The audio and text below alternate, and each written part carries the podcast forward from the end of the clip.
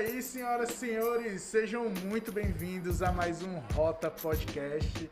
Hoje, infelizmente, o nosso amigo Eduardo não pôde vir, mas estamos aqui com o nosso querido Yuri no FB Ideias Iguatemi para gravar mais um Rota. Então sinta-se à vontade, aproveite, pega sua pipoquinha, prepare seus ouvidos que hoje o Eduardo não foi substituído ainda. Mentira, mentira, mentira. Mas a gente vai receber duas grandes beldades: Ceane Cristina e Larissa Santos. Aê! Elas que trabalharam comigo no Instituto Beatriz Laura Fiuza, que é um trabalho incrível, né?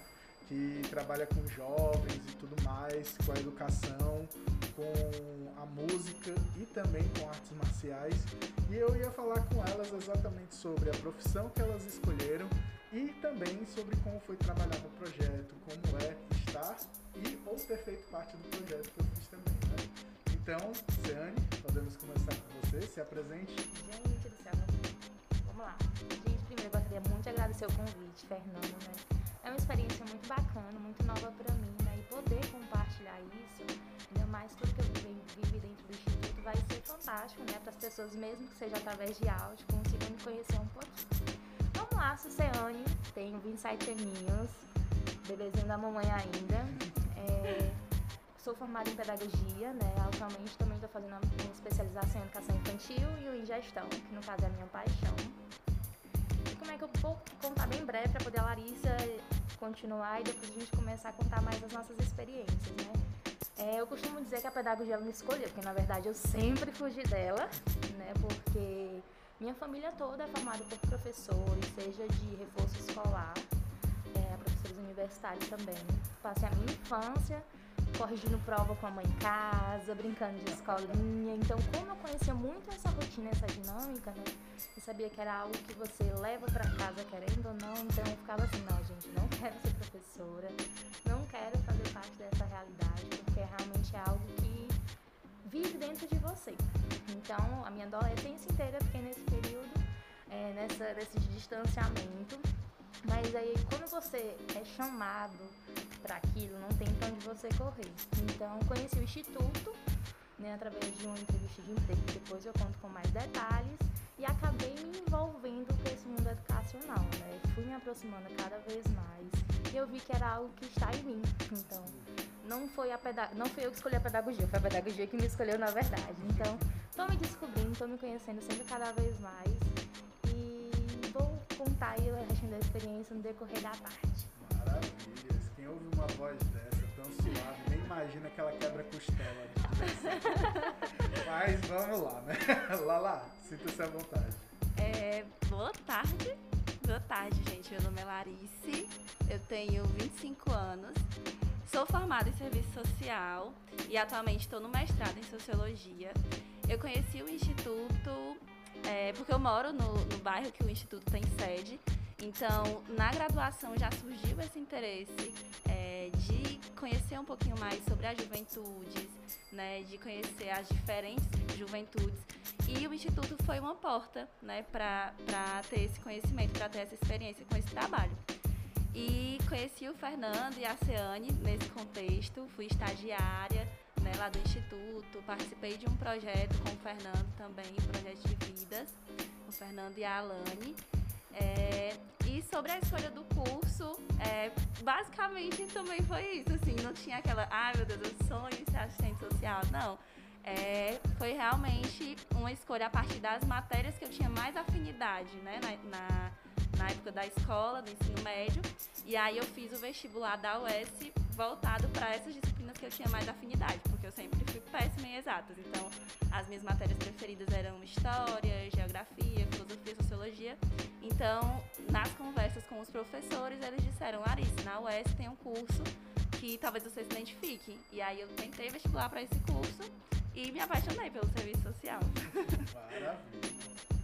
É muito legal que assim, o processo de escolha profissional ele ultrapassa várias esferas ultrapassa essa esfera social, ultrapassa a nossa criação, entre diversas outras coisas. Mas, para vocês, teve algum desafio em escolher essas áreas? Ou foi tudo tranquilo? Bem, vou começar aqui com a Larissa. É, como eu falei, para mim profissão em si que me escolher, né? Quando eu comecei a trabalhar no Instituto, foi como auxiliar de serviços gerais. Eu acho que eu tinha o que, né? Assim, acho que uns 19 anos. E foi muito para ter esse contato com algo dentro da comunidade. A minha família toda morando ao, ao redor da comunidade e tudo mais. Lá dentro, tendo essa vivência com a, o esporte e a música como ferramenta de transformação social, é, e o envolvimento que você vai construindo com as famílias e com, a, com os alunos, você vai começando a se encantar com o poder que a educação tem. Né? Então eu acredito que não foram tantos desafios assim, porque foi algo que eu fui vivendo e me descobrindo. Então acho que não teria como ser uma outra profissão, não me vejo em uma outra profissão, não sei dançando, né? Pra quem não me conhece, também gosto muito de dançar, mas é, não foram tantos desafios assim. Eu acho que os desafios eles começam a surgir pós-curso, né, pós-conclusão, que você infelizmente começa a identificar os desafios que é você mostrar para a sociedade, o poder que a educação tem, as pessoas receberem isso, a gente sabe que tem muitas resistências em vários aspectos. Então acho que essa, o desafio vem o pós, né, vem o durante. Durante você vai se encantando, você vai se apaixonando, né, você vai se fortalecendo e acreditar que a educação é a melhor maneira para a gente solucionar tudo no mundo. Então, realmente, os desafios que eu encontro hoje, que eu visualizo, é mais o pós. É, eu concordo muito com a Ciane, assim, durante o curso, eu acho que é um processo de descoberta, de encantamento, de você entender realmente qual a área daquela profissão que você mais se encanta. E o principal desafio realmente é no pós. Eu acho que tanto é, nessa questão do mercado de trabalho também, que eu acho que para nenhuma profissão tá às mil maravilhas, né? Então, de conseguir essa inserção no mercado de trabalho é, e quando consegue, as próprias instituições às vezes têm algumas barreiras para uma atuação que você como profissional considera adequada. Então, acho que os principais desafios realmente vêm no pós. É, durante o curso, é, eu me identifiquei com algumas áreas, né?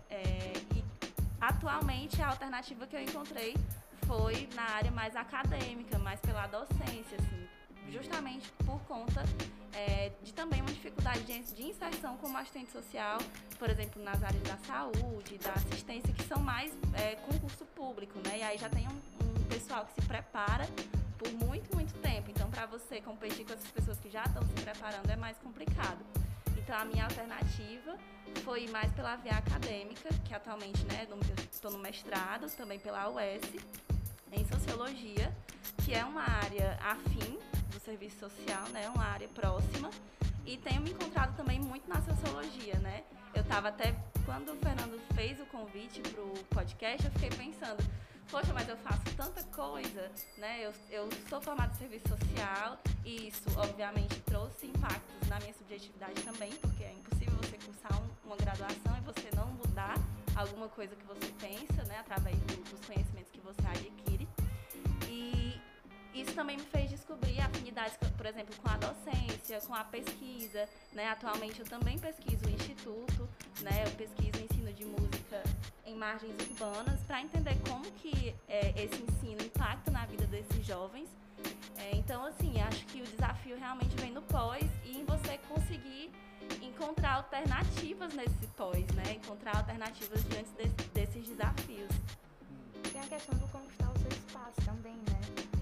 Vai, conforme você vai adquirindo os conhecimentos, vai começando a entender coisas que aparentemente já fazem parte da nossa rotina, do nosso universo, mas informações e conhecimento ainda é muito desconhecido e muito limitado para muita gente. Então, acho que conforme você vai conhecendo, você vai tendo esse desafio de não guardar aquele conhecimento para você e aos pouquinhos ir conquistando seu espaço, né? Eu falo por mim mesmo que durante a graduação estava trabalhando como auxiliar de serviços gerais e hoje as pessoas olharem para mim enquanto assistente de coordenação, que faz parte de, um, de uma equipe de gestão, né, vendo que eu saí lá de, química mesmo, é, é um desafio dia a dia, você mostrar para todo mundo que também eles são capazes, né?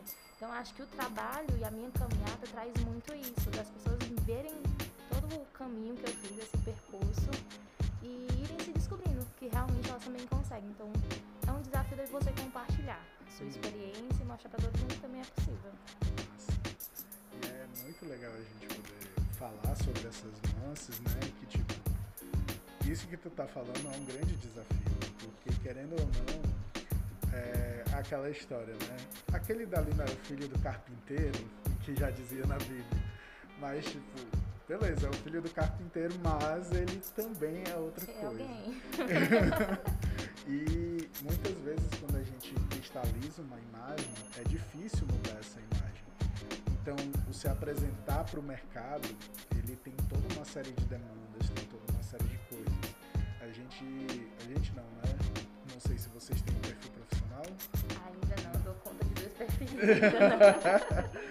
mas quando eu criei o meu, eu praticamente aboli o meu perfil pessoal e deixei só o profissional. E é muito interessante que, tipo assim, você vai divulgando as coisas, algumas pessoas chegam, ah, é psicólogo? Eu, não, tipo, vagabundei a minha vida toda até aqui e agora eu tô me metendo assim a ser besta. Então, às vezes a gente passa por algumas situações que são desagradáveis por conta disso, que as pessoas cristalizam aquela imagem da gente e tem dificuldade de atualizar, né, de mudar essa chave. E é bem difícil a gente poder encarar esse tipo de desafio crescendo até no próprio ambiente de trabalho. Porque as pessoas vão olhar pra gente tipo, ah, mas antes fazer isso. Como é pra ti, assim, fortalecer essa mudança em si e transmitir essa mudança pros outros? Assim, foi, um- foi um processo, por incrível que pareça, assim, profissionalmente, né, na construção da carreira foi um grande desafio, né, porque enquanto você auxiliar serviços gerais, você se dar um pouco mais para aprender um pouco mais, compartilhar um pouco daquilo que você está aprendendo, não é tão receptível para muitas pessoas, né, principalmente quando você tem um cargo que, infelizmente, para muitas pessoas pode ser considerado muito baixo. É, mas em relação ao contato que eu tinha com os alunos e com as famílias, eu acredito que esse processo fortaleceu tudo que eu tenho hoje. Né? Mas internamente, enquanto a, a relação com outros profissionais foi um desafio um pouco maior. Né? Pelo fato de eu sempre estar lá querendo meter meu dedinho em alguma coisa, mostrar que, opa, aprendi isso aqui, também posso ajudar. Então eu sempre fiz isso. Então eu acredito que esse desafio de querer criar o meu espaço, por mais que seja intencional ou não, é, veio, veio colaborando, mas realmente foi um desafio no sentido de que, a partir do momento que ficou claro que a CM deixou de ser assistente de auxiliar de serviços gerais e ocupou um cargo de pedagogo, de assistente de uma coordenação, para as famílias foi recebido de um jeito, alunos, mas para outros profissionais houve uma certa resistência, né? É, por, ser, por ser bem mais nova, por estar trazendo ideias novas, então é, você vai buscando um novo equilíbrio, né? Mas graças a Deus, né, talvez com a carisma, com a simpatia, com a resiliência, a gente vai conseguindo se superar, né? Hoje realmente eu me sinto muito bem acolhendo em todos os espaços que eu vou tendo acesso aos próprios desconhecidos mesmo. É muito bacana, porque pessoas que tiveram pouquíssimo contato comigo me procuram e me dão, dão essa referência. Ah, já chegou, já chegou, aconteceu recentemente, foi bem engraçado, né? É, passaram meu contato por um grupo, né, de um grupo de sócios que estão criando uma plataforma chamada Troqueira, que é uma plataforma que está sendo inserida nas comunidades troca de serviços, né? E deram o meu contato como se fosse uma referência de uma líder comunitária. Foi tão divertido isso, né? Ter essa sensação. Mas hoje realmente é muito melhor. Né? Mas assim, é, para as crianças que estiveram dentro do instituto, para as famílias, eles verem essa minha evolução foi algo muito acolhedor da parte deles, né? Porque eu estava lá desde abrir um portão para dar uma boa tarde e hoje está ajudando a resolver algumas demandas, algumas soluções. Então isso foi muito acolhedor. Muito, eu posso dizer que nessa minha caminhada, neste sentido, como é que foi mudar, né, de tipo, quando a gente se conheceu, tu era estagiário. E hoje tu tá trabalhando lá, fazendo outras atividades, pensando nessa imersão, pensando também no teu mestrado. Como é que tá sendo pra ti a mudança nesse trabalho? É, assim. eu tava até lendo um texto sobre isso, sabe? É, às vezes a gente se cobra tanto pensando no futuro que a gente esquece de olhar as nossas conquistas do presente, né? Tipo, atualmente eu sou a primeira mulher da minha família que se, se formou na universidade pública né? Que, te- que teve acesso ao mestrado. Então, tipo assim, é, pra mim, quando eu paro, penso e olho, não, realmente, é, eu tenho tido uma boa trajetória. É, porque às vezes a gente fica pensando muito, ah, eu preciso passar em outra coisa, eu preciso passar no concurso, e aí não, não aproveita, não curte aquilo ali que a gente tem, né? Uhum. É, e ter saído de. Porque eu entrei como voluntária no instituto, na verdade. Então, É, fui voluntária, depois fui chamada para ser estagiária, passei um ano no estágio, saí porque ia me formar e aí voltei como pesquisadora, né? Atualmente eu pesquiso no Instituto, então para mim essa trajetória também, é, eu reconheço o meu mérito nisso aí também, né? É, sou muito feliz por ter conseguido é, realizar essas coisas. Óbvio que não é só mérito, mas sou muito feliz, sou muito realizada, digamos assim, com o que, com o que eu tenho é, construído até aqui, né? E com o que ainda virá. É, realmente concordo um pouco mais. Em relação a gente até comentou no carro, né? Que quando a gente pensa tanto no amanhã, no agora e tudo mais, a gente não para pra ver a nossa trajetória, gente. Acho que é quando alguém chega pra fazer um convite, pra conversar, bater um papo sobre, ah, como foi que você chegou até aí? É que realmente você para e, poxa, que foi muita coisa, né?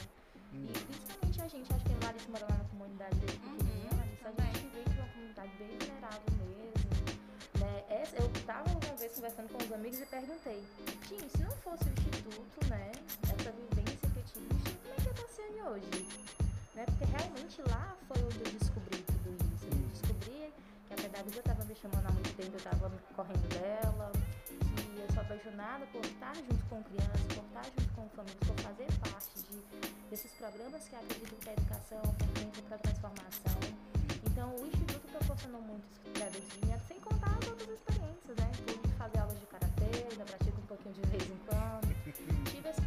música clássica, que se você for para analisar dentro das comunidades, é, você não encontra é, o acesso a esse tipo de música assim facilmente na toa que o mestrado da, da Larissa vem trazendo um pouco disso.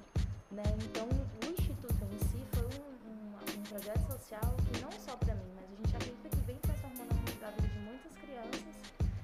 E você parar para pensar que o Instituto quê? Vai fazer 10 anos ano que vem. O Instituto está com 10 anos dentro de vem transformando a vida de muita gente, inclusive a minha. Então, quando você para para pensar que você está fazendo parte desses 7 ou 9, 10 anos, não, não tem outra coisa a não ser muita gratidão e que amanhã eu posso estar descobrindo outra coisa que eu não faço ideia do que possa ser na minha vida. Mas a vida é bem isso, cara. Eu acho muito interessante que tô falando essa coisa das mudanças, descobertas e tudo mais. É, eu mesmo eu paro pra olhar pra minha vida, né? Como é difícil às vezes a gente se apropriar de uma coisa que é legal pra gente, mas muitas vezes já construíram um preconceito anterior. E hoje eu estudo a psicologia positiva, que é uma coisa que é muito a minha cara, sempre foi muito a minha cara. E eu sempre olhei assim, tipo, não, não vou dar moral pra isso daqui não, porque isso daqui é coisa de outros profissionais e tal. E depois que eu comecei a estudar, eu comecei a perceber, tipo, não, isso daqui não é coisa de outros profissionais. Outras pessoas têm oportunidades por causa disso daqui. E eu olhava pra psicologia positiva e ficava, não, isso daqui, isso daqui não é pra mim, não é pra mim. E fui começando a dar passos e passos e estudando o estoicismo, que é outra disciplina, e cheguei na psicologia positiva e, poxa, aqui fala sobre essa mesma base, então dá pra eu estudar e me sentir bem com aquilo dali. Então, vários caminhos nos levam ao nosso destino, digamos assim. Mesmo que a gente se desatine por aí, nosso destino acaba nos encontrando de uma forma ou de outra. E é bem legal na história de vocês que, tipo, como é que vocês se sentem hoje olhando para onde vocês chegaram até agora, né? O psicólogo sempre tem que fazer as perguntas chatas e difíceis, né? Porque o meu processo, assim, de mudar todas as minhas decisões e tudo mais, ele é bem lento. Eu não nego, tipo, eu paro, penso numa coisa e. certo. Hoje eu tô assim, pra eu mudar pra isso daqui eu vou demorar mais ou menos um ano. Então vou fazer isso daqui digerindo de pouquinho em pouquinho. Como é que é pra vocês esse processo de, poxa, eu sou a primeira da minha família a ingressar no mestrado dentro de uma universidade do estado pública? Eu sou a primeira da minha família a estar dentro da faculdade, me formar e estar dentro de um projeto social tão impactante. Como é que é para vocês se dar conta disso e ver vocês também como modificadoras do mundo? Né? Que vocês estão modificando pessoas que a gente não faz a mínima ideia de onde é que elas vão chegar. Mas vocês estão modificando hoje delas para que o futuro seja produtivo. Como é assim, se dar conta disso? Acho que às vezes se torna difícil porque a gente não para muito É. pra reconhecer o quanto a gente faz, porque a gente não. Acho que muitas vezes é algo tão natural, né? Que eu participei de uma mentoria profissional com um colega de tempo de escola recentemente, né? Acho que eu tô entrando nesse universo aí da mentoria profissional pra poder conhecer um pouco e começar até talvez me valorizar um pouco mais, porque algumas coisas são tão naturais que a gente não fica com aquela, digamos, aquela ambição, né? Acho que em algum momento, algum momento da vida a gente também precisa ser um pouco ambicioso. E falava um pouco sobre isso, né? De quanto a gente tem que se perceber e valorizar pra nossa própria história, mas acho que a gente se dedica tanto, naturalmente, a ajudar o outro, mostrar para o outro, viver para o outro muitas vezes, que a gente não reconhece isso. É, então, acho que pra mim é, é um presente. Eu posso resumir isso como um presente muito grande, né? É, da minha família foi a primeira a me formar. Né? Minha mãe também começou a fazer pedagogia quando era mais nova, mas faltando menos de um semestre, resolveu largar e hoje está fazendo serviço social. Olha aí. E foi bem bacana, porque, por exemplo, os meus irmãos, eles largaram, largaram o ensino médio ainda muito novinhos, né? E hoje os dois já falam em entrar na faculdade. Então isso pra mim dentro da minha casa é uma satisfação muito grande, né? O meu pai, meu pai chegar pros colegas e dizer assim, ah, minha filha é formada, faz isso, isso e isso, trabalha, a boca do meu pai diz assim, trabalha numa sala sentado no ar-condicionado. Desse jeito, pra você ver, né, como alguns valores pra algumas pessoas, apesar de não ser só isso, acho que isso é o que eu menos faço, ficar sentada no ar-condicionado, é, é muito importante, né, porque as pessoas botam, seus familiares acreditam, te incentivam, botam fé, né? Então acho que isso fortalece o próprio vínculo familiar, te engrandece muito enquanto pessoa, né? Porque quantas e quantas vezes a gente pensa em desistir, quantas e quantas vezes a gente diz que não aguenta mais. Então você chegar hoje, ver que você conseguiu transformar a sua própria vida, que coisas que você na sua adolescência jamais imaginava é, conseguir alcançar. Eu hoje estou fazendo duas pós- pós-graduação, estou terminando, nunca na vida imaginei que eu conseguiria fazer isso. Caramba. Então, é, é um presente, né? Acho que é um- um- uma força diária que a gente vem buscando todos os dias, né? E tem uma coisa que eu acho que aconteceu comigo, acho que tinha uns 15 anos de idade. Estava numa roda de amigos num projeto social, né? Quando mais nova, eu fiz parte de um projeto social onde o foco era capoeira. Cheguei a participar de um intercâmbio Brasil e Alemanha. Não falo nada de alemão. Brasil e Alemanha ainda tem 15 anos.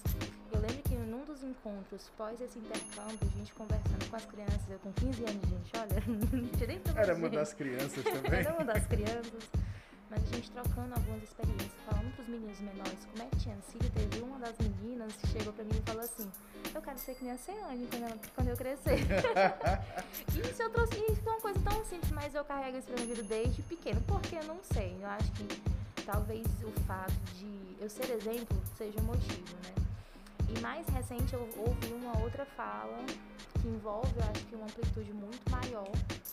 Estava trocando ideia com os amigos do trabalho e, e usaram muito a minha pessoa como referência dele, que é o Alexandre, acho que vocês dois também conhecem. Se o Fernando lembra, o Alexandre é professor de Karatê. Sim, sim, sim. Então a gente estava trocando muito da nossa vivência, como foi viver dentro da comunidade, tem que desviar muitas vezes da, da criminalidade, né, da, da própria segurança, que a gente sabe que é uma coisa bem precária.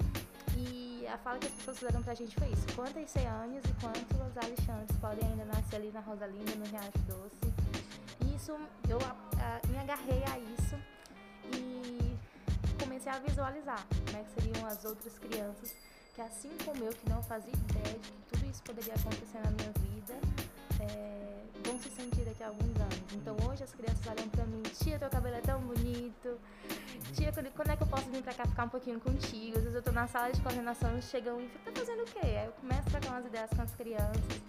Então, é, às vezes, a atitude, por mais simples que ela seja, né, seja de conversar, dizer quem eu sou, de ajoelhar e ficar pulando num portão contando até cinco, é, ela traz essa sensação, essa sensação de gratificação, né, das pessoas olharem pra você e talvez se espelharem, né, e começarem a enxergar, dia eu posso ser assim também.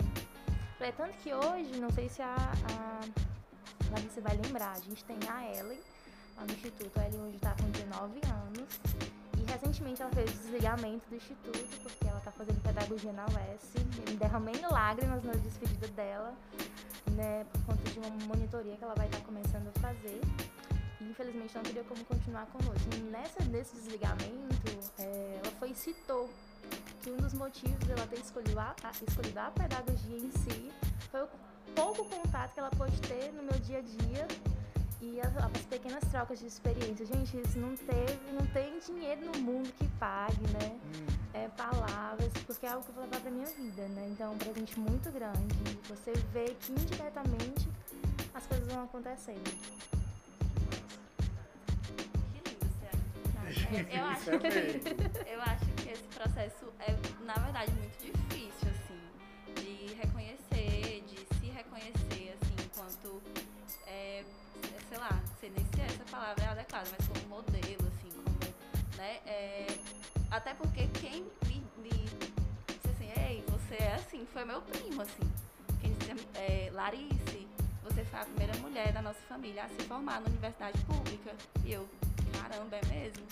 Né, não tinha me dado conta disso, e não é, é também acho que lógico, né? Tem, tem uma parcela de força de vontade e tal, mas eu não teria me formado numa universidade pública se não houvesse universidade pública. E provavelmente não teria me formado é, em, em, universidade particular, porque a minha família não tem dinheiro para pagar um curso superior. Né? Então, né, obviamente, a Larice é, conseguiu se manter na universidade por uma motivação dela, enquanto Larice, enquanto pessoa, mas também tem a parcela de existir uma educação pública, né? É, nas, nas entrevistas com os egressos do Instituto, também tem muito isso, eles falam muito isso. É, eu entrevistei três jovens que agora estão cursando é, graduação em música, né? Técnico em música. E aí eles estão em outra, outro estado fazendo esse curso porque tiveram essa experiência com o Instituto e se apaixonaram.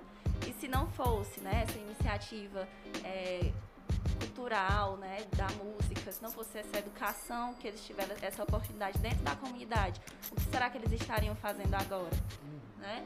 É, acho que é um processo difícil, mas é um processo, né? Estamos aí nessa busca de conseguir também reconhecer a nossa potencialidade dentro ali do nosso, do nosso microcosmo ali, né? A Ceane dentro do Instituto é a referência, assim. Eu, na minha pesquisa, eu perturbo demais a Ceane. Eu digo, Ceane, assim, assim, assim, como é que eu faço isso? Que, como é que eu tenho contato com esse aluno? Queria conversar com ele. E aí ela faz toda a articulação, sempre muito solista. Então, assim, é, saber que a gente também é importante no nosso microcosmo ali, mas que a partir do nosso microcosmo a gente consegue é, mudar assim um, um, pouco também da, da, da, realidade, né? Da realidade total, assim. Algumas vezes a gente só se percebe naquele lugar quando vem alguém que a gente, ó, uhum. oh, você fez isso. Isso. Isso é bom, mas é até, de certa forma, perigoso, né? Que, tipo, querendo ou não, a CN, a Larissa foi mais tranquila a gente fechar a data, mas a CN tem quantos meses que eu falo contigo para fechar meses, data? Né, Fernanda? então, a gente vive num ritmo às vezes tão rápido que a gente sentar em casa e não fazer nada, às vezes a gente se sente até culpado por causa disso. Justamente. E é tipo, é horrível essa sensação, porque se a gente não para, a gente não tem tempo de reconhecer. É, eu tava vendo o meu processo desse ano, né? Linkar aqui um pouco com hobbies que a gente faz. É, ano passado eu tava com 130 quilos mais ou menos e tudo mais e comecei a me preocupar com a minha saúde, sendo que deu tanto passar tempo sem me olhar, eu nem tinha percebido quão gordo e quão obeso eu estava, né? E eu tava começando a me sentir mal com isso, então eu tive que parar um tempo, todo final do ano eu sempre faço a minha reflexão, e eu tive que parar e, ok, fora o trabalho, fora. Deixa eu ver aqui o que eu tinha pensado, fora o trabalho e fora as aulas, né? O que, que eu preciso fazer? Como é que tá a minha vida? Como é que tá. Como é que estão as coisas fluindo na minha vida? Aí eu parei, olhei, caramba, já faz um ano que eu não nado é um esporte que eu gosto tanto, que é uma coisa que eu faço putz, tipo, eu parei e caramba, faz um ano. E dança, né? Eu sempre postava as coisas de fit dance antigamente e tal. E eu fiquei caramba, faz mais de um ano que eu não danço, o que, que eu tô fazendo com a minha vida? Quando as pessoas chegam pra gente e reconhecem a gente, elas reconhecem muitas vezes por aquilo que a gente faz, que é muitas vezes bom. Agora tem as horas que a gente precisa olhar, tá, isso daqui eu tô fazendo, tô exercendo o máximo da minha excelência nisso daqui. Mas e as outras coisas, né? As outras etapas da minha vida, as páginas. Exatamente.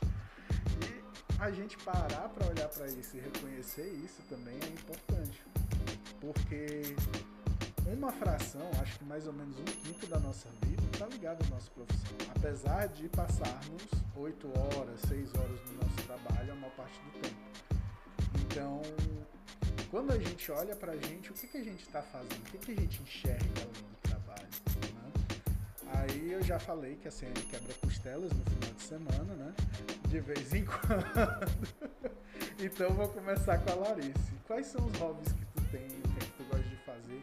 Como é que tu concilia essa rotina de trabalho, né? Pesquisa e também a tua vida pessoal?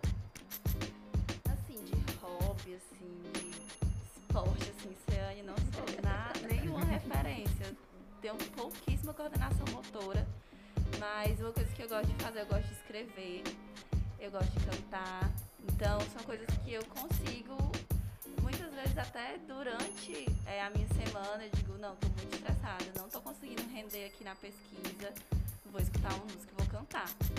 Ou vou sentar e vou escrever sobre qualquer outra coisa, né? Porque uma coisa é você escrever sobre a sua pesquisa, outra coisa é você escrever, sei lá, adoro escrever crônica. Então, pra mim, flui totalmente, assim, e é bem diferente. É, de hobby é isso. Mas eu também gosto muito de, de foto, né? Eu, eu sou modelo, e aí vem a questão, né? Que eu sou muito mais conhecida por ser modelo do que por ser assistente social e mestranda e pesquisadora, né? E é muito esse lance das pessoas reduzirem você. E eu mesma tenho essa dificuldade, assim. No meu perfil eu pouco compartilho algum evento que eu, que eu participo como pesquisadora, alguma, a, alguma pesquisa, algum artigo que foi publicado em alguma revista, eu pouco compartilho isso. E esses dias eu tava pensando, eu disse, poxa, eu não consigo é, muito por essa questão, ah, a Larissa é pesquisadora, mas tá aí postando fotos de biquíni, né? E tem muito essa, essa, essa coisa das pessoas reduzirem muito a gente, né?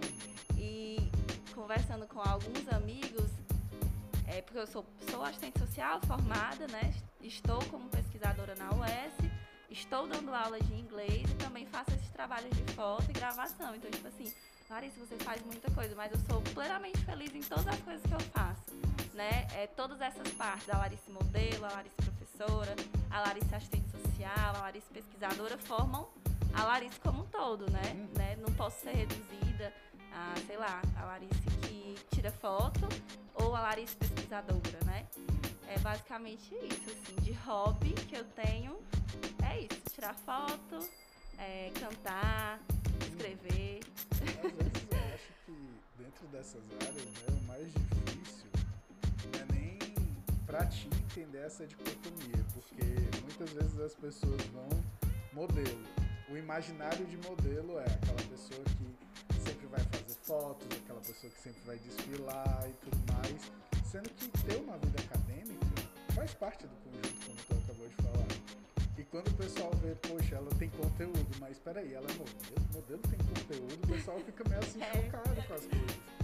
Porque a maioria das profissões, assim, tipo. É, não vou dizer da área de humanas, que a área de humanas a galera tem uma viagem de olhar pra gente, né? E dizer, essa galera da humanas é. gosta de umas coisas diferentes, né? Gosta de ir pra praia numa segunda-feira, vender miçanga. Não. A gente gosta de fazer as nossas coisas e a gente se dá mais dessa liberdade por conta do que a gente aprende a gente começa a valorizar muito a autenticidade dentro do curso de humanas e afins. Agora, quando o pessoal olha pra gente fazendo as coisas que estão fora do escopo das humanas. Faz parte da vida? É, né? E tipo, você fica. Como assim? Qual que eu escolho agora? Eu escolho o grupo que melhor fixa. Né? Então, quando você se apresenta como modelo e também como assistente social, como você disse aqui no Brasil, é muito difícil ter esse reconhecimento da assistência social. Né? Uhum. Então, o pessoal, modelo. É, essa profissão aqui, né? É, tipo, e é bem desafiante isso. Sim. Tu consegue ver oportunidades de desmistificar isso? Não muito. É, é tanto que a- uma das perguntas que eu mais recebo é Clarice, por que, que tu não investe na carreira de modelo? Nossa, por que, que tu não, não, sei lá, não se agencia, não, né, não começa a fazer parte de alguma agência é, e aí consegue mais trabalhos e investe nisso? Porque, tipo assim, as pessoas não conseguem. É, as pessoas querem realmente restringir, né? Tipo, ah, tu é. Investe nisso aqui, vai nisso aqui e só. Né? Mas não, assim, eu gosto, mas não é. é, eu, eu encaro realmente como um hobby, como você perguntou. Pra mim, não é a. a- eu, eu, eu entendo que não é onde eu posso somar mais. Né? Eu posso somar mais fazendo uma pesquisa e contribuindo para outros pesquisadores que queiram pesquisar sobre aquele tema. É, eu posso contribuir mais é, atuando como assistente social e na garantia de direitos de pessoas mais vulneráveis. Eu posso somar mais. E é isso, né? Eu posso somar mais como professora, facilitando um processo de aprendizagem, do que é, só distribuindo a minha imagem por aí, né? Como modelo. Então, pra mim, eu encaro realmente como um hobby. Não mais que isso, assim. É engraçado, né? Logo.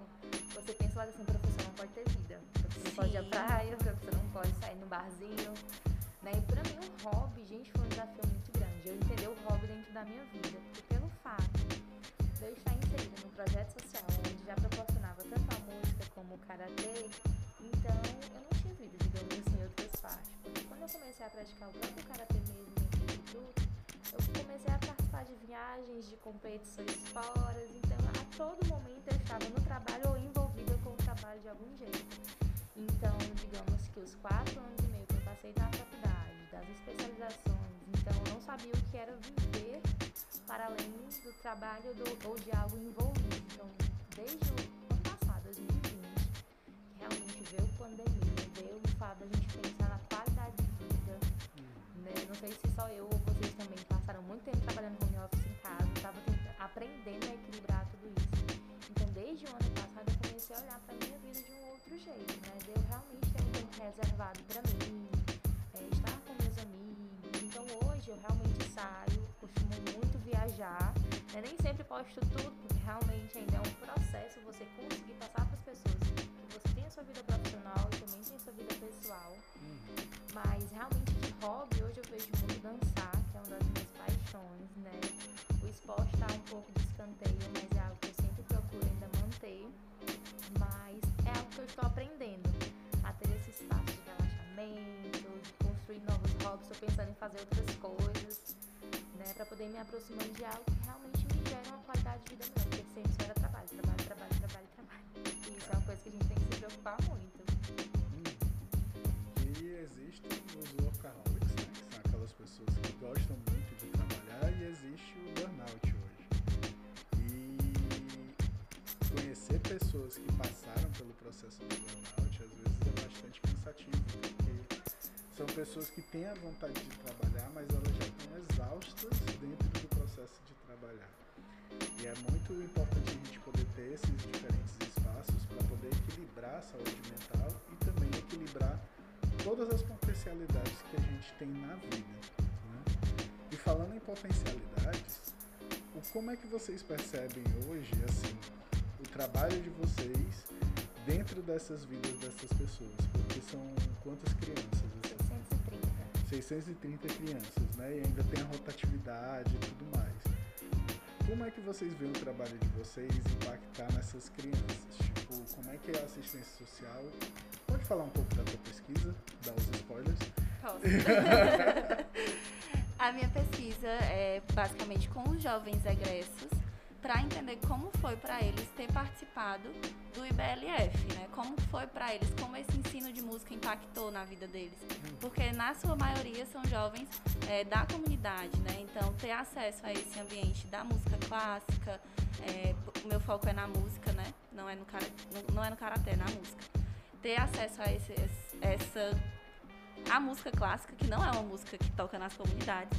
É, como que é isso para eles? Como que foi ter acesso a diversos espaços através das apresentações, né? Como, como que foi também ver a família inserida nesse espaço, porque eles vão prestigiar os, os jovens. Então, é basicamente isso, entender como que o ensino de música impacta né, nessas margens urbanas, nesses jovens que vêm das, das margens urbanas.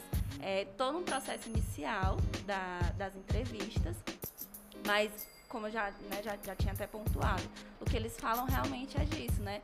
É, teve um até que falou, é, deveriam ter mais iniciativas assim, porque eu acho que dessa forma mais e mais jovens iam é, se encontrar, se encontrar na música, se encontrar na arte, né? É, e ter esse espaço mesmo de se sentir realizado com uma coisa que ama, né? É basicamente isso. Poxa, tu falou agora semanas atrás a gente recebeu o Felipe de Paulo Sim. que a gente se conhece desde pequeno e tudo Eu mais. conheço também o Dipas. Sim, exatamente. e o Felipe, ele estava falando uma coisa muito legal que quando ele era mais novo, ele pegou uma vibração assim muito grande com a música e foi atrás de ser músico tudo e fez o curso até de uma escola daqui que eu esqueci o nome. Mas ele fez o curso de, de música começou pensando numa coisa, foi parar na percussão e na percussão ele começou a viajar o mundo e ele ficou, caramba, é outra coisa, é outro mundo, é muito além das minhas expectativas. Que ele morou, se eu não me engano, na Itália durante um período da vida dele e ele falando, cara, quando eu voltei pro Brasil, tipo, como assim? O que é que tá acontecendo? Cadê aquela realidade, né? Foi um choque muito grande que ele levou. E ele estava dizendo que, assim, se eu não tivesse aquele choque de realidade, eu não imaginaria o quanto a minha vida poderia mudar. Então, por meio dessa coisa que tu tá falando, né, que o projeto fornece esse acesso à música clássica, fornece esse acesso a eventos onde as pessoas estão convivendo, estão interagindo com outros, né, de diferentes classes sociais, de diferentes importâncias e tudo mais, eles começam a enxergar um mundo, um universo e se inserir dentro desse universo de uma forma que nem imaginaria muitas vezes. Exatamente, porque assim, se você for parar para analisar, eu vejo que você tem um contato muito grande com as famílias, quando você chama uma família para fazer uma matrícula, explicar a ideia do projeto, explicar como é que funciona o crescimento da criança, e como ser social mesmo, as pessoas olham para você, tem isso aqui mesmo? Ele vai mesmo poder fazer isso? Ah, é gratuito? Onde a gente aprende a se limitar com sonhos, a se limitar com espaço, que a gente pode ter acesso a algum, porque a gente sabe da realidade que a gente vem vivenciando. E quando uma criança, muitas vezes, vai, chega até nós, sabe, nós procurando uma válvula de escape, a mãe quer tirar do celular, não quer deixar na rua. Quando ela chega lá dentro e vê que é um universo maior, que ela começa a fazer parte daquilo, ela começa a se visualizar. Ah, eu quero aprender a tocar música tal, vou para um nível tal. A gente vai ter, a gente vai ter o nosso concerto agora no final do ano, que infelizmente não vai poder ser presencial ainda. E a gente vai estar com a nossa orquestra tocando e é a primeira vez que a gente estaria trazendo alguns alunos de um nível mais intermediário para fazer parte desse concerto. Então a gente teria um, em média 60 alunos tocando pela primeira vez num palco. E você entrar em contato com a família para comunicar que o filho foi convidado para fazer uma apresentação junto orquestra, que a orquestra é nossa, ela está ali dentro com a gente. As famílias se sentem tão privilegiadas de um jeito, tão emocionadas de um jeito, que o, o pouquinho, pouquinho compartilhado boca a boca mesmo, faz com que aquilo que dentro de uma comunidade, dentro de Fortaleza pode ser algo tão pequeno dentro da dimensão de tudo que a gente poderia ter, que aquela família começa a se sentir especial, começa a visualizar aquele futuro dentro da música para o próprio filho. Você vai fazer uma apresentação sobre o programa de música que a gente tem no Instituto, muita gente fala, ah, isso vai levar alguém, ele vai, ele vai ter um futuro com a música, e trazendo as experiências que a Larissa traz com a pesquisa dela, mostrando que realmente isso é possível, faz com que elas comecem a ter aquilo como algo pertencente da vida dela também. Legal. Então acho que é um trabalho de, de formiguinha que você pega o que a gente vem fazendo, vem construindo e apresenta os resultados que a Larissa vai estar trazendo pra gente com essa pesquisa é, e cada vez mais vai ficar mais claro, é possível sim. E a gente está fazendo com que tudo isso aconteça. Que massa. Agora vocês tocam assim naquilo que muitas vezes tentam tirar das pessoas mais humildes, né? Que são sonhos e as esperanças. E isso é muito difícil de você conseguir restaurar e mais difícil ainda de você conseguir concretizar. Eu, dentro de uma das minhas palestras, eu falava muito que para concretizar o sonho, a primeira coisa que a gente precisa fazer é dar atenção para o sonho. Se a gente não der atenção para o sonho, o sonho passou, só chegou, tomou o rumo dele e foi embora. Então, quando a gente dá atenção para o sonho, depois quando a gente começa a nutrir aquele sonho?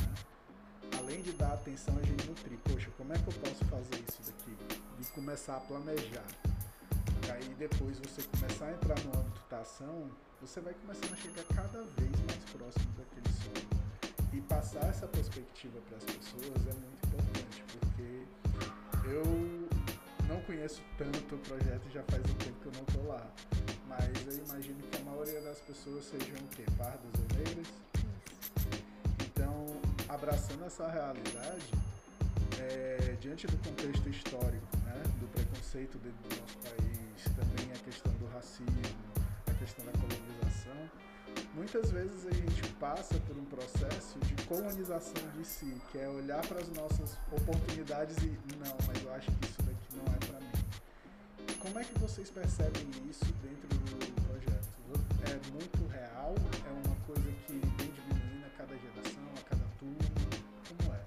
Eu acho que pelo fato é, da comunidade ela ter muito esse público, né? Tanto que esse ano eu fiquei bem feliz, estava pensando nisso esses, esses dias. Fiz muitas matrículas de muitas meninas cabelo crespo, encaracolado, negras. E é muito bom, porque eu sinto um pedacinho de mim ali na minha infância, né? E, mas assim, a gente já passou por alguns processos, né? Não sei se a Larissa chegou a pegar. A gente tinha alguns grupos de serviço social há um tempo atrás, é, onde, onde as meninas se perceberem enquanto negras, é, podendo soltar a voz, reconhecimento, tendo aquele reconhecimento do próprio empoderamento, do próprio cabelo mesmo, né? É, foi um processo bem difícil, Então acho que o próprio espelho de ter uma pessoa negra dentro daquela instituição lhe dando um bom dia, lhe acolhendo, faz com que elas se sintam mais acolhidas. Né? Dentro do Instituto eu vejo que isso vem sendo, sendo reduzido com muita frequência e muita naturalidade. Né? Fico muito feliz quando eu vejo um rapaz negro de 15 anos que passou a adolescência, está tá comigo desde 8, 9 anos, que não tinha aquela aceitação enquanto ser negro mesmo, não tinha, gente. Criança não gostar de si por conta da sua cor, pelas situações que passava durante a vida. E hoje tá lá com o Black Power dele expondo para todo mundo e motivando muita gente. É uma gratificação muito grande. Mas a gente sabe que é um processo muito doloroso. Então você pega um negro, uma negra, tocando violino, né? O meu primo mesmo, ele é um dos contrabaixistas da UFRN hoje. Eu ver ele em cima de um palco é uma satisfação muito grande, mas é um grande desafio.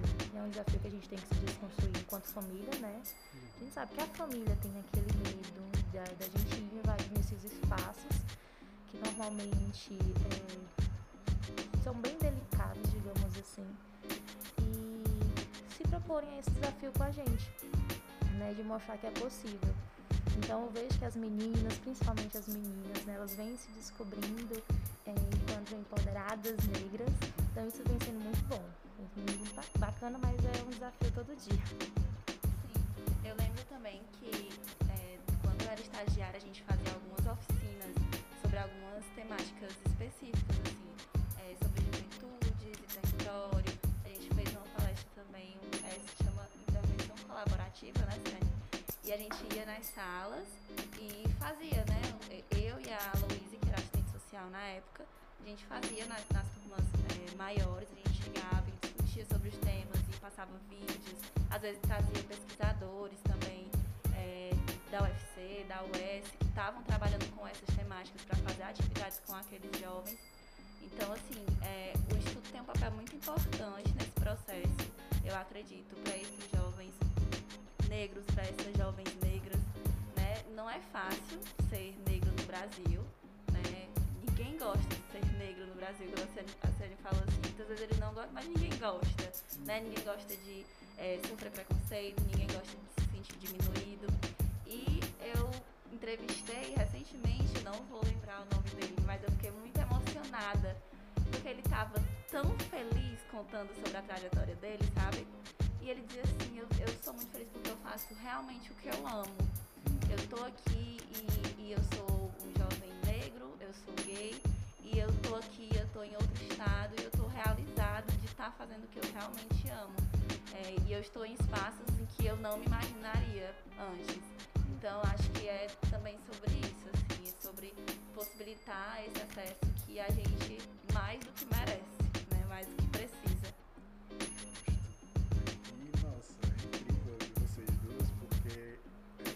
Tatear tudo isso. Agora trazer para um âmbito mais pessoal, é... quais são os sonhos e as aspirações de vocês? Vocês inspiram e como é que vocês nutrem, como é que vocês vivem o que é que vocês almejam para o futuro de vocês? Ah, meu Deus, não vamos entrar nessa crise profissional, porque realmente eu tenho tido essa crise profissional, assim. Porque eu amo o que eu faço, mas eu também gosto de fazer outras coisas. Por exemplo, quando eu falei, né, eu gosto de escrever, eu gosto muito de escrever crônicas, então, tá hora de. Eu pensei assim, meu Deus, eu queria tanto ser colunista de um jornal.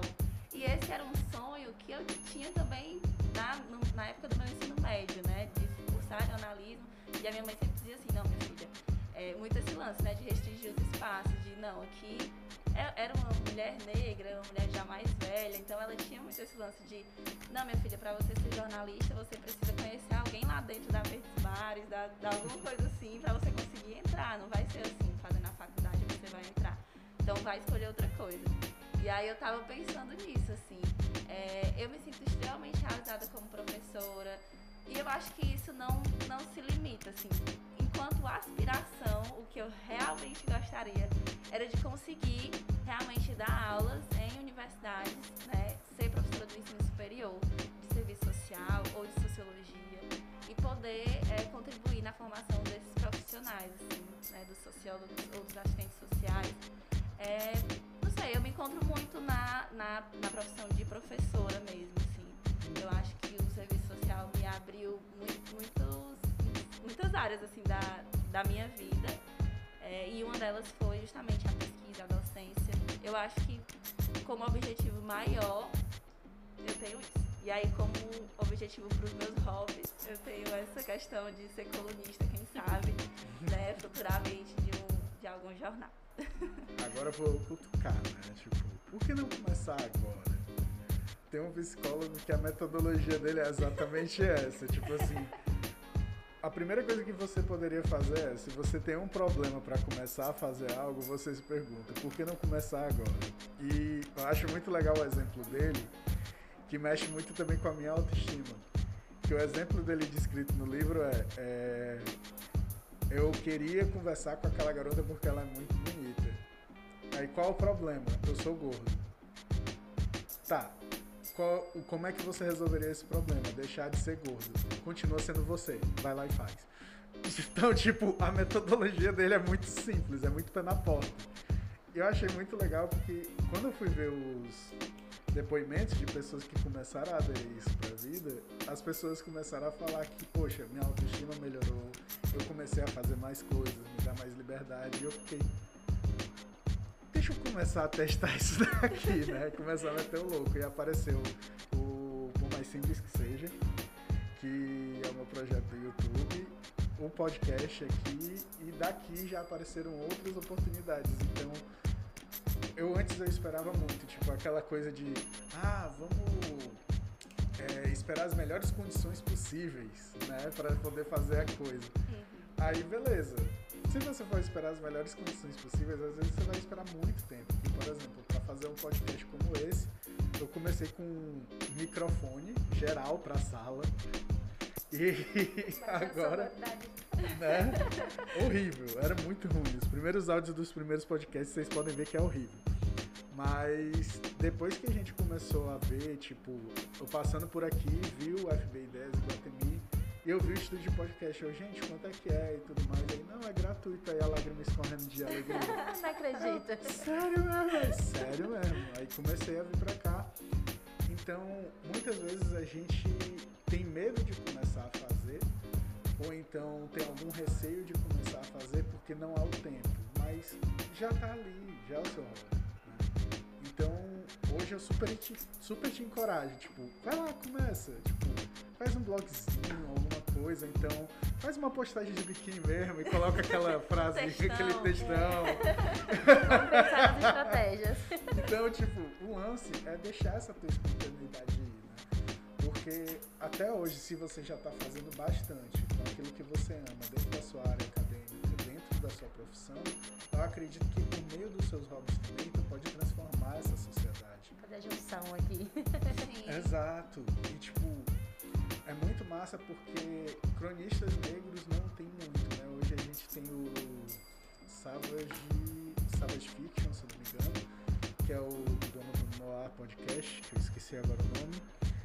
Mas tem ele, tem mais umas outras duas pessoas que estão por aí. Mas a gente precisa de mais dessa representatividade, né? No final das contas, somos uma porcentagem muito grande. Então a gente tem urgência das tuas palavras, vai lá. Precisamos de ouvir. Fiquei até emocionada. Vai sair daqui já fazendo planejamento. É o hobby, é o hobby, não precisa de tanto planejamento não. Só dá uma olhada. Hoje eu vou fazer assim. Hoje eu vou lançar esse texto aqui. Pronto.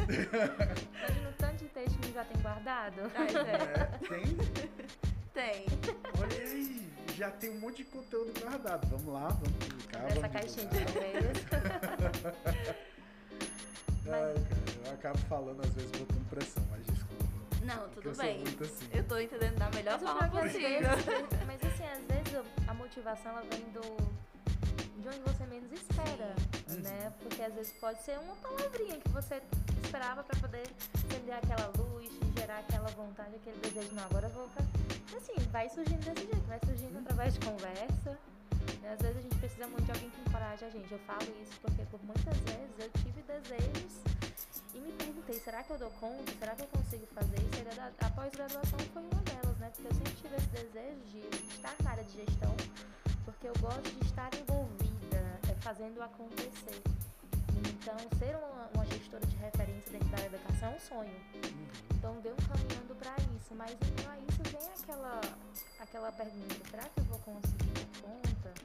Né? Será que realmente eu preciso fazer parte disso ou eu estou sonhando, sonhando alto demais? E ter aquela palavrinha de dizer assim: você leva jeito para isso. Uhum. Muitas vezes assim, você leva jeito pra fazer isso, te encoraja. E E aqui estou eu, quase concluindo, graças a Deus.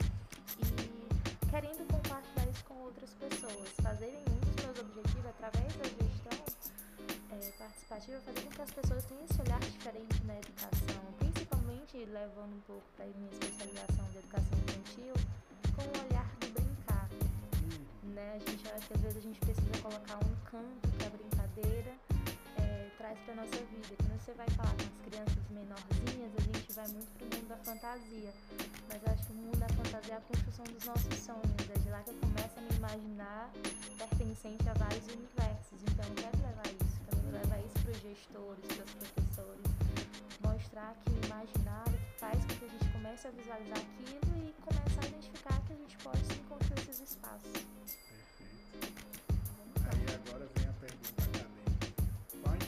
Do imaginário para um adulto? Ele faz a gente acreditar no futuro. Faz a gente criar muitas ideias. Né? É, é muito engraçado que a gente vai crescendo e a gente vai achando que os sonhos são coisas que a gente tem que estabelecer momentaneamente na nossa vida e caminhando. Né? E quando você parar para analisar onde você chegou hoje, desde pequenininho, você já vinha se visualizando isso em algum momento. Né? À que quando eu comecei a falar sobre o meu envolvimento com a pedagogia, por mais que era algo que eu fugisse, eu sempre associei muito com meu ambiente familiar proporcionar isso, as minhas brincadeiras de- com coleguinhas da vizinhança eram isso. Então, quando você para para analisar o imaginário dentro do mundo acadêmico, dentro da sua carreira profissional, muitas vezes quando você vê que você estagnou ou você está procrastinando com algo, você começa a imaginar aquilo que muitas vezes não é nem para o seu bem próprio, é muito para o outro. Não sei se a área da educação faz com que a gente pense muito no outro, né? Mas com a sua imaginação a gente consegue visualizar espaços e conseguir a- associar a, a ideias que muitas vezes você não imaginava que as pessoas poderiam ter acesso àquilo. Então, envolvida com a música hoje, eu visualizo e imagino as crianças fazendo coisas que, gente, nunca na minha vida é, eu pensei que poderiam acontecer. Então, imaginar que eu posso ver crianças, 60 crianças só num conceito, e pensar em ideias para fazer isso acontecer, seja num ensaio onde vai ter um pai e vai estar tá dando carona para outro, faz com que eu visualize que daqui a 4, 5 anos nós vamos ter uma orquestra de Fortaleza Infanto Juvenil com crianças que fizeram parte do Instituto. Então, o imaginar que isso pode acontecer faz com que você comece a fazer acontecer. literalmente é uma motivação muito forte intrínseca, né? que é aquela motivação que vem de dentro para fora. Tipo, eu não estou enxergando hoje, mas eu tenho a fé de que isso vai acontecer. E essa fé em si, também a fé no universo que a gente faz parte, ela é muito importante porque é transcendência. É a gente olhando para o nosso futuro, que é incerto, o futuro não é uma garantia, mas a gente olhar para isso ver como um desafio, não como apenas as incertezas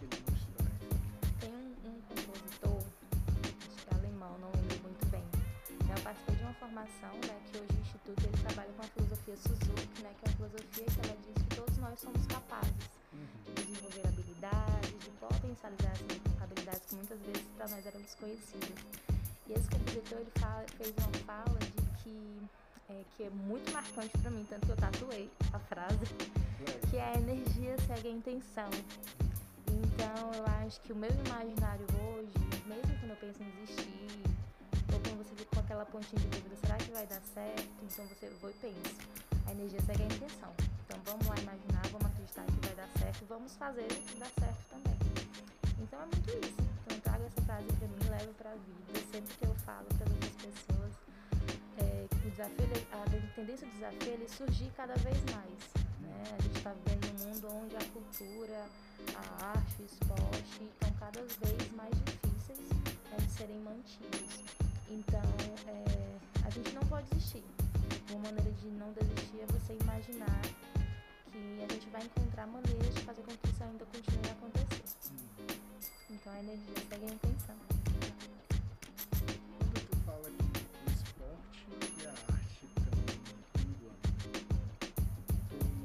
consegue. O transporte e a arte, tu falou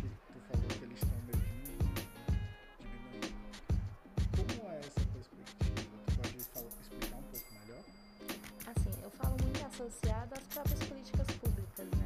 Infelizmente, o, acesso a próprios verbos de captação de recursos está ficando cada vez mais precários, né? Infelizmente, nossa gestão aí do país, ela vem dificultando um pouco esse processo né, dentro do Instituto, nós recebemos algumas verbas públicas né, no Ministério da, da Cultura, é, do próprio esporte também. Então, manter essas atividades dentro das próprias comunidades hoje vem sendo um grande desafio. Né? Então, você mostrar a arte hoje é um jeito de fazer com que ela não morra. Né? O esporte, principalmente, que a gente sabe que é um, um, uma válvula de escape, muitas vezes, muitas vezes uma ferramenta de descoberta para muitas crianças. O próprio futebol, hoje o karatê, que é um trabalho que a gente tem dentro do Instituto, ele vem ganhando um espaço muito grande. Não é à toa que dentro das Olimpíadas é, foi reconhecido. Então, é, vem sendo um desafio manter dentro da própria comunidade em si, das políticas públicas. Hoje, aqui em Fortaleza a gente tem um Júlio Briggs, Briggs, Júlio Briggs, que é uma das pessoas que vem batalhando muito para manter o esporte e a música em si dentro do, de Fortaleza, né? Vem trazendo algumas bolsas, foi distribuída no passado Bolsa Jovem, esse ano a gente também está com. que vem dando é, a oportunidade né, desses estudantes, mesmo dentro de Fortaleza ou fora de Fortaleza, irem conquistando esse espaço e assim se descobrindo.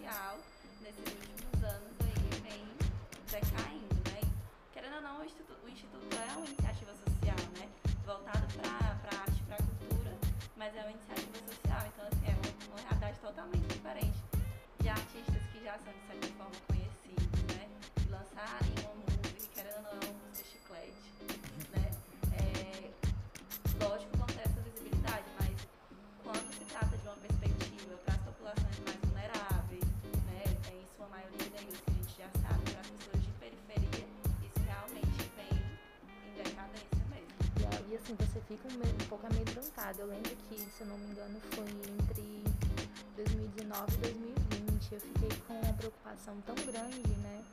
Que pelo fato a gente correr um grande risco de fechar um dos nossos núcleos, por, justamente por essas questões de verba. E, gente, você entra num desespero que você não tem noção, porque são sonhos, as crianças estão. A gente tem crianças que se visualizam daqui a alguns anos nas Olimpíadas. Então você imaginar que aquilo pode, num piscar de olhos, muitas vezes, por questão de recursos, porque não é só abrir um projeto social colocar lá atividades. Você quer propor qualidade, você quer criar perspectivas de futuro, fazer com que as crianças se descubram em ser social. Isso são custos, né? É, muitas pessoas quando entravam no instituto enquanto profissionais mesmo, elas se encontram porque elas começam a acreditar naquele sonho, elas começam a ver que as crianças projetam esse sonho naquele espaço pequeno. Então, realmente é uma batalha diária de você conseguir pensar se no ano que vem a gente vai conseguir manter, vamos ter os professores. E os, os alunos começam a se espelhar naquela equipe. Então, é, são incertezas né, que a gente é, reza todo ano para que não a gente vai conseguir, mas é um grande desafio.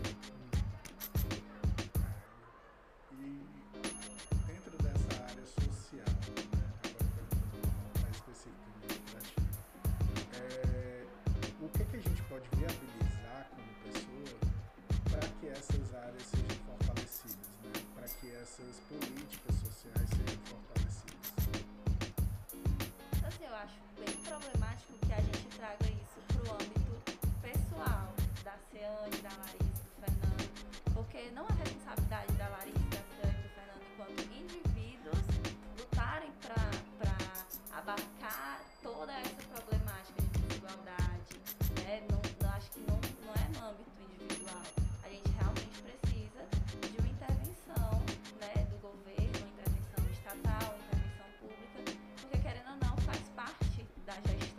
país, né? Então é, não tem como responsabilizar, né? Não tem como responsabilizar, por exemplo, o instituto pelo bairro de Arunião inteiro, né? Não faz, não, não é da alçada do instituto tudo isso.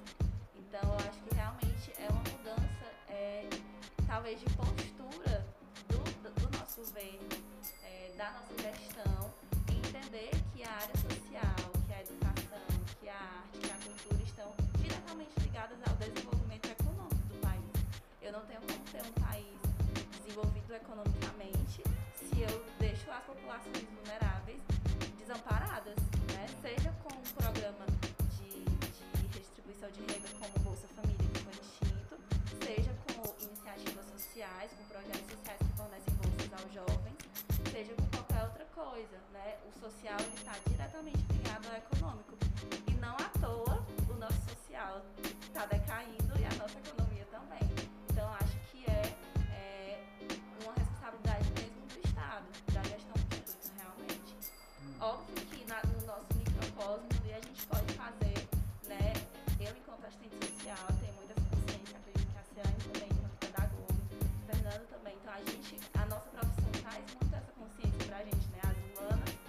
trazem muito essa reflexão e muito essa consciência da diferença de classes, é, de muitas vezes entender que um jovem do instituto não se vê como músico porque ele simplesmente tem uma realidade totalmente diferente de tocar no orquestra no teatro José de Alencar, por exemplo. Aquela não é a realidade dele, não é por isso que ele não se vê daquela forma, né?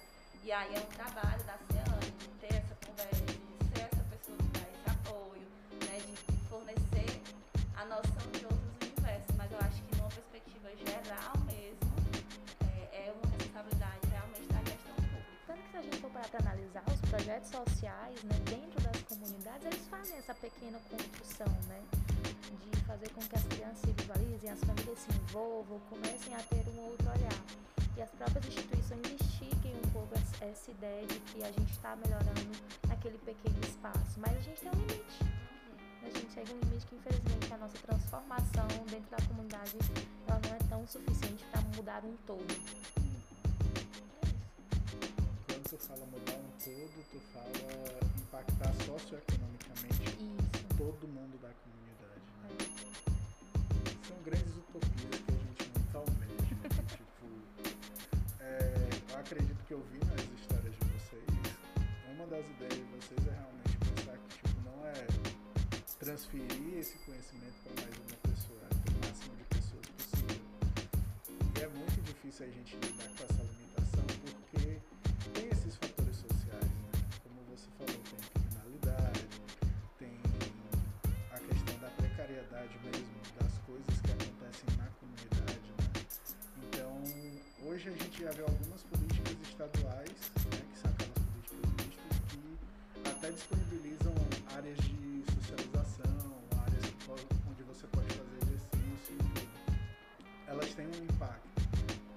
mas eu vejo como é muito difícil você encarar esse problema de uma forma mais transformadora, né? de uma forma onde a educação possa ser uma coisa que é possível, é tátil, assim, a transformação que ela faz na comunidade. É difícil você promover políticas de saúde que se tornem mais ativas, mais efetivas dentro da comunidade, apesar de já ter mudado bastante. né? Eu lembro que, como eu sou um pouco mais velho do que vocês, é, antes a gente não tinha visita de profissionais da saúde ou de assistentes sociais dentro da comunidade. Então ficava tudo muito arara, né? E hoje a gente já tem algumas políticas que melhoraram bastante. Porém, ainda existem essas problemáticas. E como agente de transformação, é bem como tu disse, né? Nós três temos limitações. A gente tem as nossas preocupações, tem as nossas famílias e tudo mais. Não tem como a gente abarcar de uma forma maior. Mas eu percebo que hoje essa deficiência que a gente tem, tanto das ações do governo, quanto a uma deficiência, assim, digamos, de um interesse privado, também facilitar isso para as pessoas, acho que isso faz parte também do problema. Então, eu reconheço a debilidade do sinto falta da solidariedade das outras pessoas. É, ano passado a gente pôde ver isso na própria pandemia, né? Que a gente viu que muitas pessoas se mobilizaram enquanto pandemia, né? Para estar ajudando instituições, né? O Instituto foi uma das instituições beneficiadas com, com algumas é, lives que aconteceram e tudo mais. E hoje, devido à decadência é, em relação às verbas que são destinadas às instituições sociais, o Instituto é uma das, da- das associações que procura é, doadores, enquanto pessoa física, pessoa jurídica, realmente pensando nesse lado de envolver as pessoas em acreditar nos sonhos, né, das outras crianças. Tanto que agora, em dezembro, a gente vai estar com uma, uma árvore de Natal exposta no, no Shopping Del Passeio, não é? Com essa ideia de captar amigas do IBLF, né? Que a gente tem algumas campanhas que envolvem essas pessoas, tanto como empresas privadas, como pessoas físicas. Então hoje a gente tenta trazer mais as- essas pessoas do nosso dia a dia, digamos assim, para fazer com que esse trabalho ele consiga ser fortalecido de alguma forma. Então já convido aqui a todos vocês serem amigos do IBLF, é, porque a gente acredita que a solidariedade ela faz com que é, essa decadência que o governo vem trazendo para esse trabalho social, a gente consiga tampar algo, digamos assim, tampar buracos. Né? Não, não é o que a gente deseja, não é, digamos, que a gente acredita que seja o certo, mas a gente tem que pensar em maneiras de fazer com que o sonho seja mantido. E é forte essa parte de manter os sonhos, é forte demais. Porém, não é impossível, né? É também muito importante. E, poxa, muito conhecimento muita coisa aqui pra gente poder falar, cara. Além do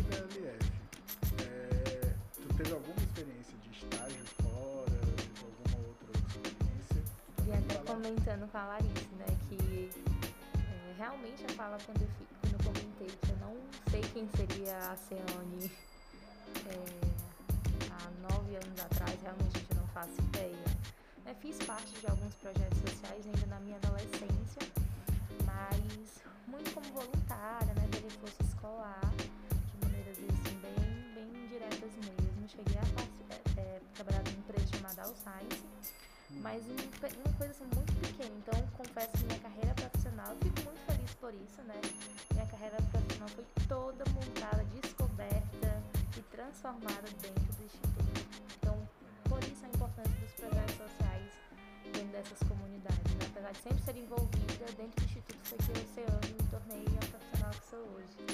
Que maravilha. E é muito bacana, porque fica muito engraçado, logo quando eu entrei na graduação, é, estava dentro do instituto e o contato que eu tive com assistentes sociais, psicólogos, Rosana Maria, Rosana, Rosana é a Rosana, né?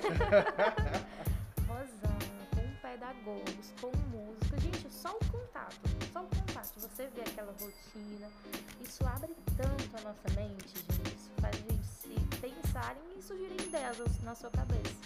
Então, projetos sociais, eles não são só algo para ocupar a rotina de uma criança e de um adolescente, eles realmente são um espaço de transformação, conhecimento e muita, mas muita descoberta. É tanto que no próprio instituto a gente não tem só pessoas que saíram de lá pra música, a gente tem pessoas que estão, que estão no jornalismo. Vamos depois associar aí, viu, Larissa? Vocês estão colocar você numa coluna. É, tem pessoas que estão no jornalismo, temos vários educadores físicos, né, tem pessoal que está na arquitetura, então assim, é um leque. Você entra lá conhecendo a música e o karatê. Mas onde você vai parar, você não sabe. É diversos, é a multiplicidade das pessoas. E você, Lola? Eu estava aqui pensando sobre essa questão das trajetórias, né?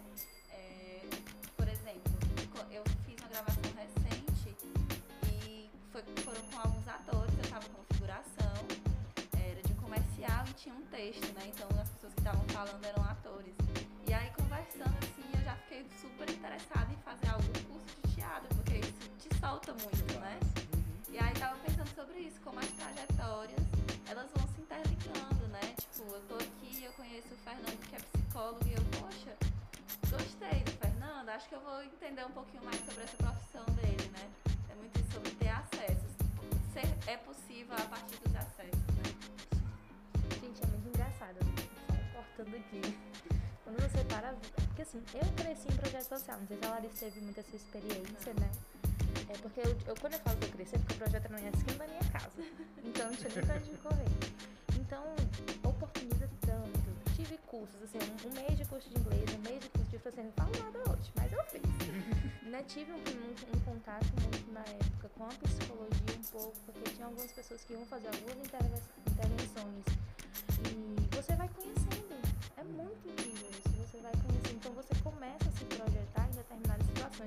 De teatro, me descobri na dança mesmo, no próprio projeto social, participando de grupos de timbalada, fiz, parte de um musical.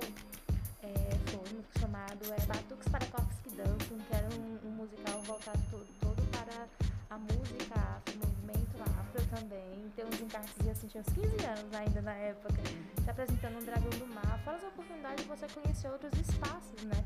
Então, assim, vamos investir nos projetos sociais, por favor. É muito legal a gente poder fazer isso. E, assim, tem as mudanças que vocês estão de DLF, mas vocês conhecem outros projetos sociais que impactam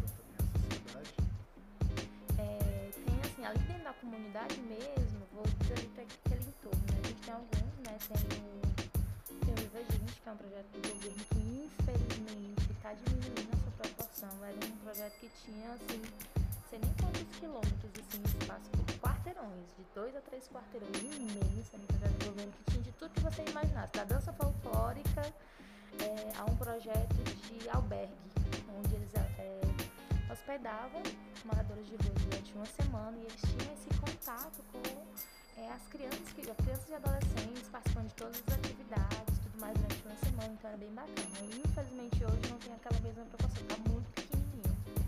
É, tem o NAC, que também, não lembro do nome específico, mas é uma instituição onde hoje eles fazem um trabalho de reforço escolar com as crianças também é, no contraturno da escola.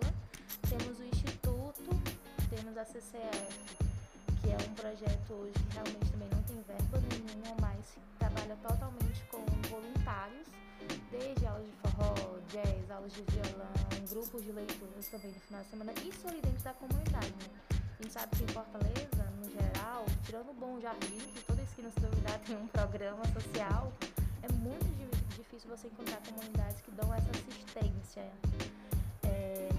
Mas temos esse espaço, conheço o povo do mar também, que é o IPOM, que se eu não me engano já tem mais de 20, 25 anos aí de, existência.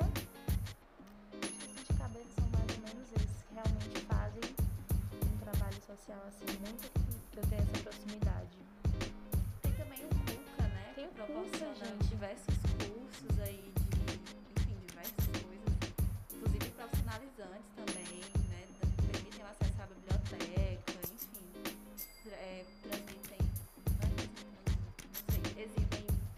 filmes, né? É bem legal, é um projeto que é, que é público. E assim, o universo do CUCA, né, pra quem não conhece, quando dá uma pesquisada, gente, depois, porque ele realmente vem ganhando uma amplitude muito grande. Ah, foi aberto um novo CUCA agora no José Walter, né, porque tem um CUCA do Burdubinho, da Barra, do Janguru Sul, eram quatro, e agora tem o do José Walter.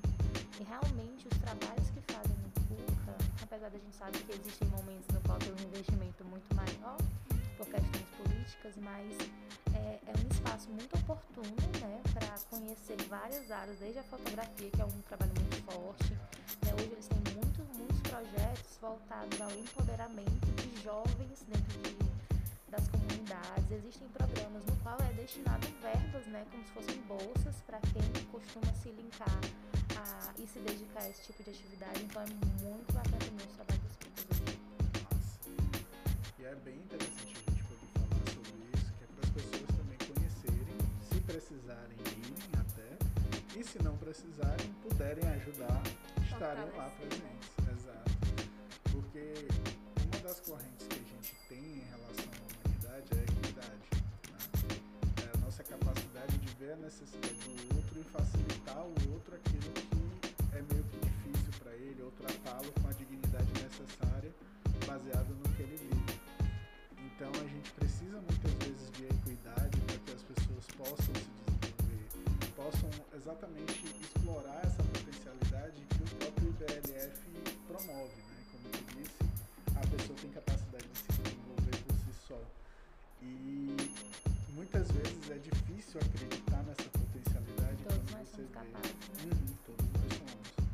Mas apesar de sermos, existe essa dificuldade de tipo eu não conheço além disso daqui. Aquele limite né, que é dado. Mesmo que tenham N possibilidades, existe aquele limite. Né? tipo, muitas vezes dentro da cultura, dentro das diversas oportunidades que a gente tem de ver, a representatividade ela é muito difícil ainda, ainda é muito escassa. E eu acho muito interessante a gente poder citar né, ícones como Lázaro Ramos e a Thaís Araújo, porque muita gente conhece eles no hoje, mas conhecer um trabalho como O Paió, uhum. né, do, início da carreira do Lázaro Ramos, ou então Chica da Silva, que foi a primeira novela do Thais Araújo, esses trabalhos eles são relevantes para poder compreender, tipo, a carreira deles não foi da noite pro dia, né? eles já eram muito bons em um certo período e eles foram conquistando as coisas de pouquinho em pouquinho para hoje eles terem o próprio programa deles, terem as redes de Lázaro tem um livro também, né? Hum. Lázaro também tem um livro. Eu né? tava lendo esses dias o livro dele e é muito. É, eu acho. Assim, eu, eu entendo que todos somos capazes, mas eu também acho que precisam-se de condições objetivas para que isso aconteça, né? E quando o Lázaro vem falando sobre como ele decidiu ser ator, ele diz que antes ele ia pro curso de teatro dizendo pro pai dele que ele estava fazendo alguma coisa relacionada à medicina, assim. Uhum. E aí, ele, através do projeto social, que eu não vou lembrar, do, na Bahia, né, que era uma escola de atores, ele conseguiu ver e ter oportunidades referentes a essa carreira. E que muito provavelmente, se não fosse essa, esse viés social, esse, essa possibilidade através desse projeto, ele não, não seria o Lázaro Ramos, né? Muito provavelmente porque não teria tido acesso a isso.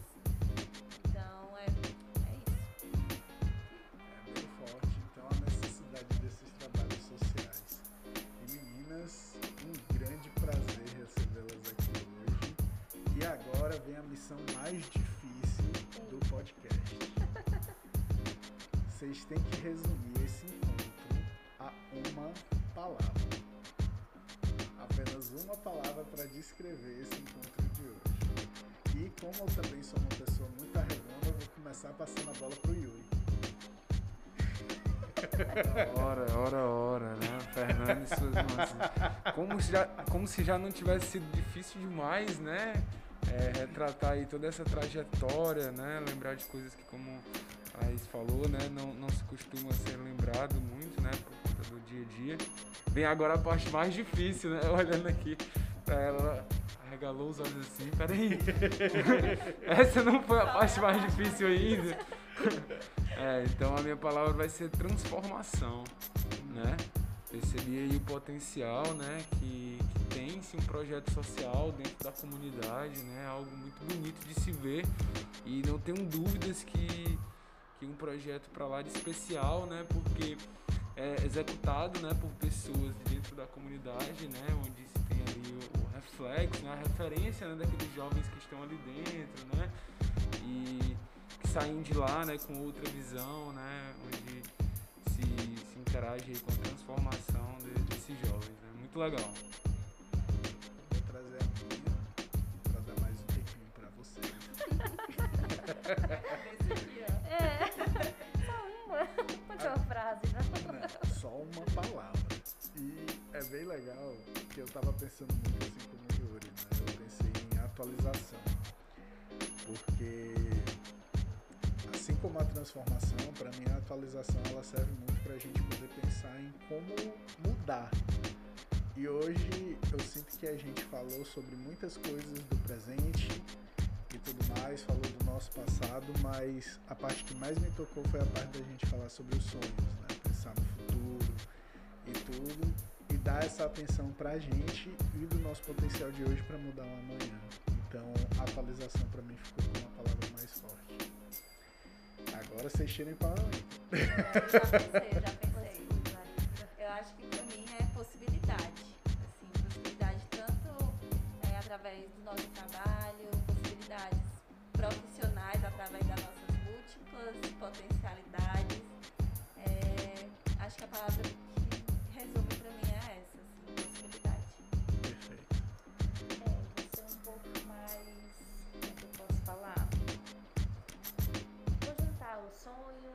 a possibilidade, a transformação com a nossa realidade. Então eu ainda continuo pensando que resistência. né? Eu acho que em resistência, resistência em não deixar de acreditar nos nossos sonhos, de imaginar que as possibilidades. Mas não só imaginar, fazer com que as possibilidades elas cheguem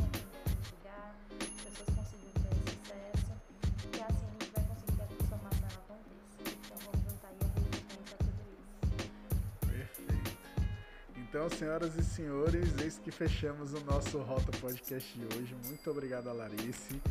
Muito obrigado a Ceane pela oportunidade de conversar com vocês, conhecer mais sobre o projeto e também né, poder falar sobre as diferentes, diferentes nuances de desenvolvimento que nós temos aí, as potencialidades que vocês têm também. E galera, eu queria deixar um agradecimento especial ao Yuri, ao FB Ideias Iguatemi por nos ceder esse espaço, a todos vocês pela audiência, um grande abraço a todos muita alguma coisa que eu não sei qual horário que vocês estão vendo. Então, valeu, galera. Se cuidem. Fui.